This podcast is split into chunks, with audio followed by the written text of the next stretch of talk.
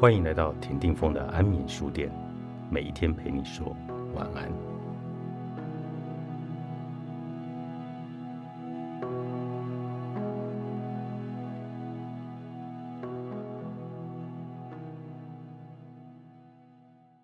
这位医生说道：“医者之道是要知道，即使病患完全康复，也只是治好症状而已。”我多年来思索这句意义深远的话。依然还能在话语间找到新的意义。我现在的了解是，医药最终是要把人带入精神境界。这支医药知识的枝桠有三片树叶，分别代表贪、嗔、痴三种根本烦恼。这就是所谓的三毒。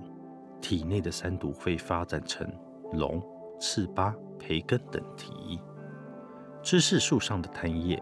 画了一对在毛毯下交欢的夫妻，称叶上是两个对剑的男子，枝叶上则是一个睡觉的男子。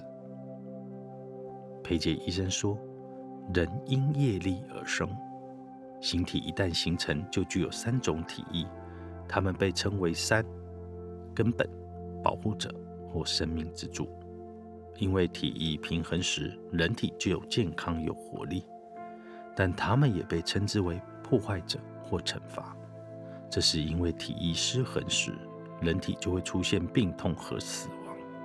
因此，身体的健康与否就取决于这三种体液。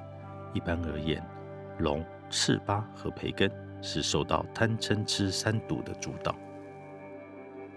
体液分为物质和精神两种，而且这两种的作用互有关联。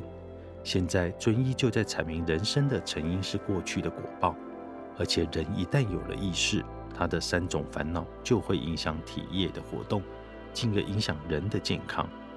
贪是使龙增盛的主要力量，喷使赤巴增盛而使培根增盛，这个就是吃。医生说，贪嗔痴都来自于同样的根源，就是无明。因为一切邪念和邪行都来自无明，所以必须了解什么是无明。无明可以比为愚昧，一己不见，不解不了。人都是从子宫出生，都认同自己的形体，也有我和我的想法。这种有我的想法，还有跟随我而来的天生的贪欲，就是无明。我记得卡鲁人波切真解释。意识是如何因身体的限制而遭受蒙蔽？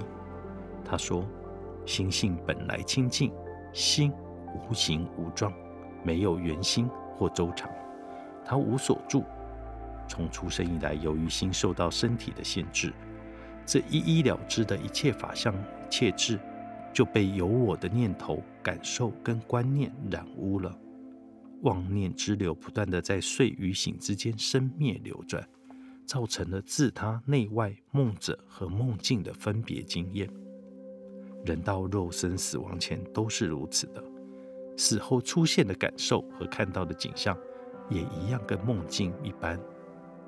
裴杰医生继续说道：“每一种感官感知不同的对象，在研判感知的内容。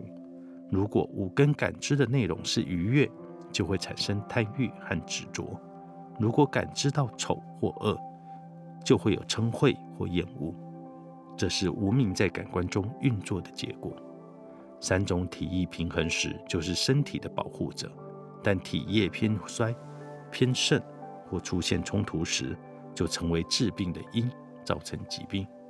在无名的影响下，感官意识不断造成三种体液的失衡。为了维持体液的平衡，就必须控制造成不平衡的根本原因——无名。因为无名是一切疾病的根本，也就是一切苦难的根本。因此，我们可以说，各种疾病的原因只有一个，而不是很多个。当主观意识诠释了每一个当下的感觉经验时，就会出现失去本来觉性的无名状态，产生每个知觉的刹那，就会出现贪欲或厌恶等反应，想要避苦求乐，因而遮蔽了清净的心。因此，好恶的增加会造成积习，而这些累积的业将如同这一枝桠上所说的，它是疾病的根源。而这疾病的根源，又好比飞蛾受到火的吸引，每一个感官都是疾病的因，破坏身体的健康。在西藏东部的康区，猎人以敌鹰招录，他们是被妙音吸引而上当的。脂肪的味道吸引狐狸，钓饵的味道吸引鱼，大象喜欢在暗藏陷阱的软叶上打滚。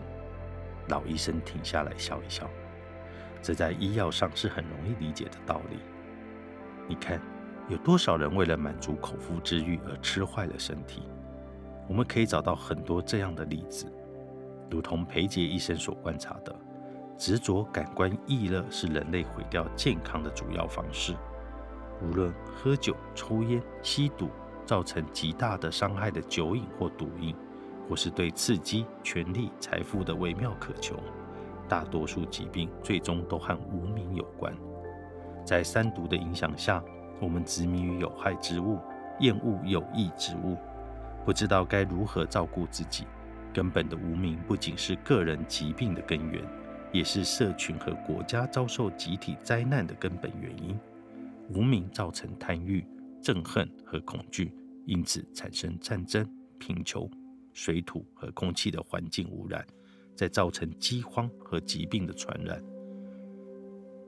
所以无名的反面就是智慧，智慧才可以带来觉悟。无名会遮蔽智慧，无名造成各种贪污，形成更多的苦。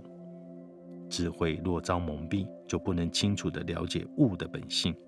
因为无名，我们无法了解真正的快乐，我们就会像一个闭上眼睛。企图分别金属的珍贵与否的人，疾病、痛苦和不幸的因这三毒，我们应该要追求觉悟的永乐，去掉这些障碍。根据阿育吠陀的说法，即便生理因素平衡，心、感官和灵魂不快乐的人，也是不健康的。只要根本无名蒙蔽了自信，就不可能具有促进生理和谐的内在安乐。寻找药师佛，尼泊尔山居岁月，大卫克罗著作，马可波罗出版。